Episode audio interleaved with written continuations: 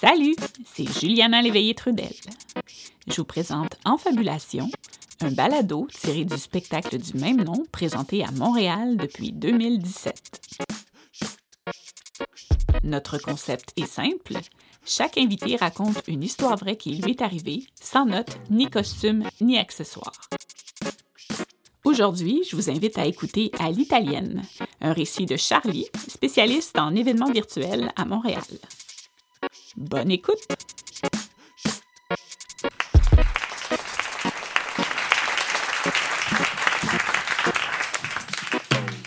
Moi, pour mes 17 euh, ans, ma mère m'a payé euh, un voyage en Italie pour que j'apprenne à parler italien. Et euh, en arrivant là-bas, j'avais qu'une idée en tête me dépuceler. Et c'était très important que j'arrive pour moi parce que j'arrivais à un âge où de plus en plus de mes amis l'avaient fait. Alors pour moi, il fallait que ce soit moi le prochain. Je voulais pas être le dernier. Et je pense j'aurais ben, autant de dire que finalement, en allant en Italie, j'étais pas vraiment là pour apprendre à fourrer des raviolis, tu vois. Et, je pense que j'aurais pas eu autant d'attentes envers euh, ce voyage si tout au long de l'année, mon ami Denis le mytho m'avait euh, pas répété constamment euh, depuis ses 16 ans, mec, tu vas voir, l'Italie, c'est le pays du cul. moi, je suis allé, j'avais 16 ans, chaque soir, je rentrais avec une fille d'une nationalité différente. Et moi, suivant ses conseils, je suis parti là-bas avec plus de capotes qu'il y a de pays dans le monde. Euh, et, quand j'ai mis euh, mon premier pied sur la ville de Mondavio, qui est un petit village dans lequel j'ai passé mes vacances, du coup, cette année-là, j'ai tout de suite été émerveillé par la beauté de la ville. C'était un magnifique petit village italien. Euh, ça sentait l'olivier de partout. C'était un village médiéval, donc toutes les pierres étaient, des vieilles pierres du, Moyen Âge. Quand on allait dans une muraille, on pouvait voir des champs d'oliviers s'étendre à perte de vue. Et et au bout de 10 minutes, une fois que j'ai fait vraiment bien tout le tour de la ville, je me suis aperçu que euh, bah, la moyenne d'âge des habitants était de 70 ans, que euh, j'avais plus de capotes dans mon sac que d'habitants dans la ville, et que euh, cette ville, qui était pour moi donc le lieu parfait pour se dépuceler, bah, finalement, j'ai réalisé que personne n'avait envie d'avoir une trace filmée de son dépucelage. Donc je me suis dit, bon, qu'est-ce que je peux faire? Ça va très très mal, tu vois. Et à ce moment-là, je me dis bon, ça va aller, je vais rencontrer des nouvelles personnes. Et après une semaine, je rencontre personne de nouveau, juste toujours des petits vieux partout. Et là, je et à ma libido, elle m'a dit Écoute, mec, tu nous as promis un truc incroyable. Bon. Là, c'est clairement pas ça, tu vois. Donc, nous, on va aller au bar, on va prendre une bière, et puis tu nous rappelles quand t'es plus dans la merde. Et euh, le soir, donc, je rentre euh, chez l'habitant qui m'hébergeait à cette époque-là. Et il me dit euh, Qu'est-ce qu'il y a, Charlie? Il me dit ça en italien, je ne vais, pas, imiter l'accent italien, ça serait bizarre. Et il me dit Qu'est-ce qu'il y a, Charlie? T'as l'air pas bien. C'est ta copine qui te manque? Et moi, je lui dis Ah, non, j'ai pas de copine. Il me dit ah, Mais t'inquiète pas, un beau gars comme toi, tu vas trouver et tout. Euh, je ne suis pas vraiment rassuré quand je vois les habitants du village, mais euh, là, il me dit, tu sais, dans une semaine, c'est le 47e festival médiéval de la ville de Mondavio. Ça va être la grosse fête. Et, euh, et je sais pas, à ce moment-là, tu vois, je me suis demandé, qu'est-ce que j'ai fait à Dieu pour mériter ça, tu vois? Et je me suis dit, c'est pas possible. Comment, je peux faire ça? Comment, je peux passer ces vacances-là si en plus de ça, il y a un voyage, un, un festival médiéval qui va arriver dans incessamment sous peu? Mais finalement, bon, je me dis, tu sais quoi, je vais prendre le pass pour le festival.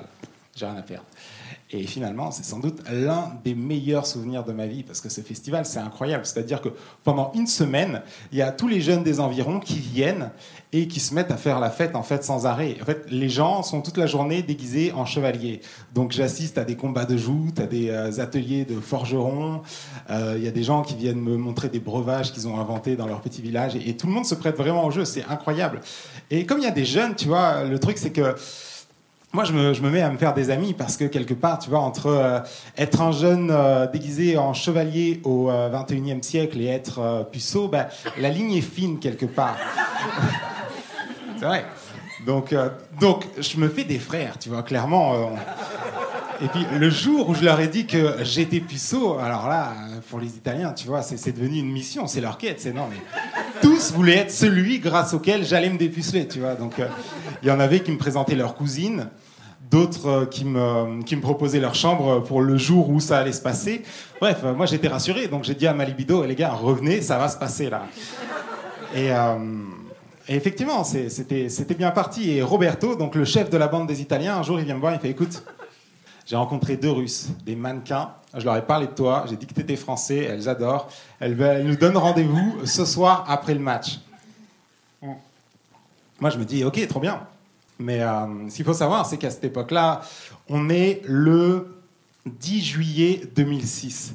C'est le soir de la Coupe du Monde, de la finale de la Coupe du Monde qui oppose la France à l'Italie. Donc c'est un très gros soir pour les Italiens et pour les Français.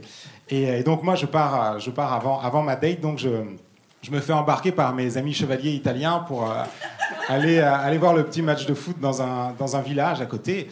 Et, euh, et en allant là-bas, je, remarque que sur le chemin, on, passe devant une, euh, une grande statue de Jésus-Christ crucifié. Tu vois, Et je me rappelle, au moment où je suis passé devant, je me suis dit, si Dieu existe, je baise ce soir.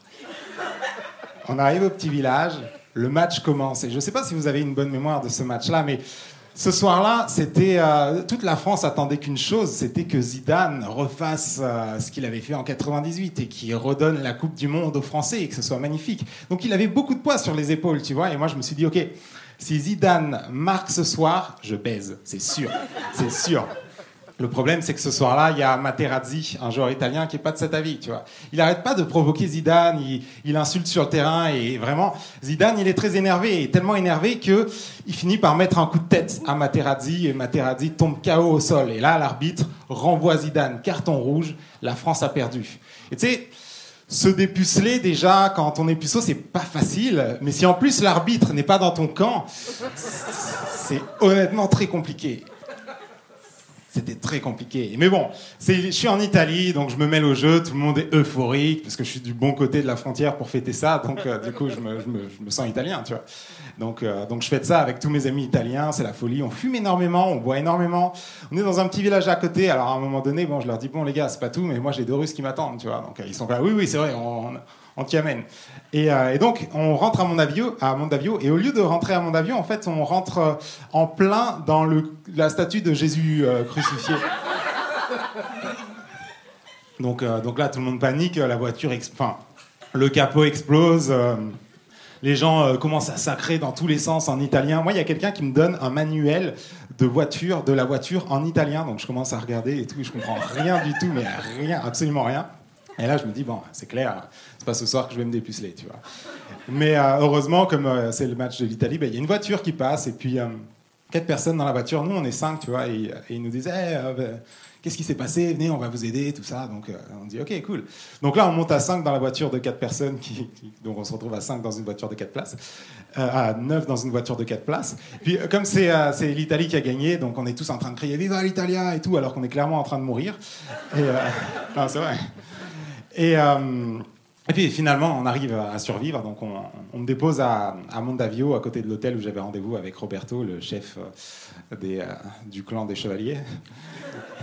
Et, là, je, retrouve, les deux Russes. Donc moi, je leur raconte, en grand héros, je leur raconte tout ce que je viens de vivre et tout ça. Donc on se marre bien, tu vois. Genre, ah, ça les fait bien rire et tout. Et on a vraiment un bon feeling. J'ai vraiment un bon feeling avec ces deux Russes. Donc finalement, bah, il se trouve que bah, je me retrouve dans le lit avec une des Russes, avec Natacha.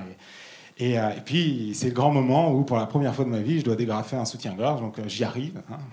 Ça pas au début, c'est compliqué, mais j'y arrive. Non, c'est vrai. Et, euh, et j'y arrive. Et là, je tombe nez à nez avec ma première paire de seins de ma vie, tu vois. Et, là, je me suis dit, mince, mais moi, je suis puceau. Donc, si, si je suis trop puceau, ça va se voir, en fait. Il faut que, il faut que je maquille ça, tu vois. Il faut que je sois un peu, un peu fier. Donc, donc je me dis, c'est quoi, je vais être cool, je vais être détaché, ça va bien se passer. Et là, je lui dis cette phrase qui est, après avoir longuement plongé mon regard dans sa poitrine, je la regarde et je fais, tiens, c'est marrant, c'est pas très parallèle quand même. hein?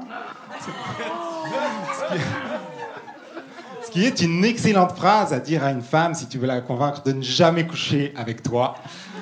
Vraiment. C'est-à-dire qu'à ce moment-là où j'ai dit ça, bah, je ne ben, sais pas ce qu'elle a dit concrètement, je sais juste que l'intention, c'était beaucoup d'insultes et qu'il fallait que je parte tout de suite. Donc euh, j'ai juste pris mes affaires, je suis, euh, je suis sorti et, euh, et puis je suis rentré. euh, je suis rentré chez le petit vieux, tu vois, et en rentrant chez le petit vieux, donc j'arrive dans la porte comme ça, je sors mes clés, et puis, dans ma main, il n'y a pas de clé, tu vois.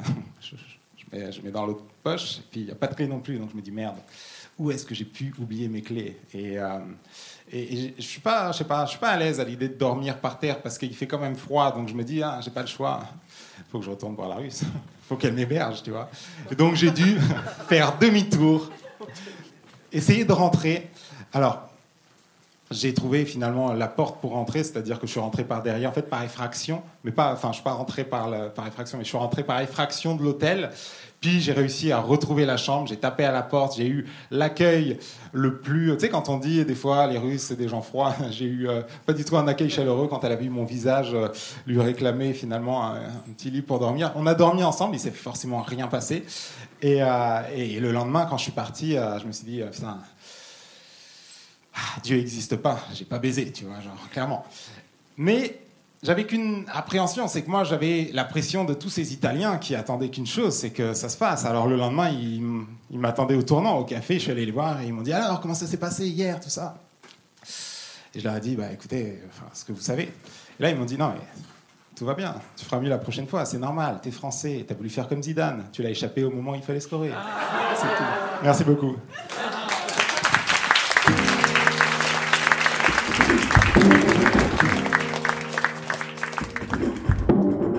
L'histoire que vous venez d'entendre a été écrite et interprétée par Charlie. Elle a été enregistrée au théâtre Mainline le 9 mai 2019 lors de la présentation de notre spectacle Sur la route. La prise de son a été effectuée par Frédéric Lavoie. Le montage et la musique originale sont de Christian Brundelray.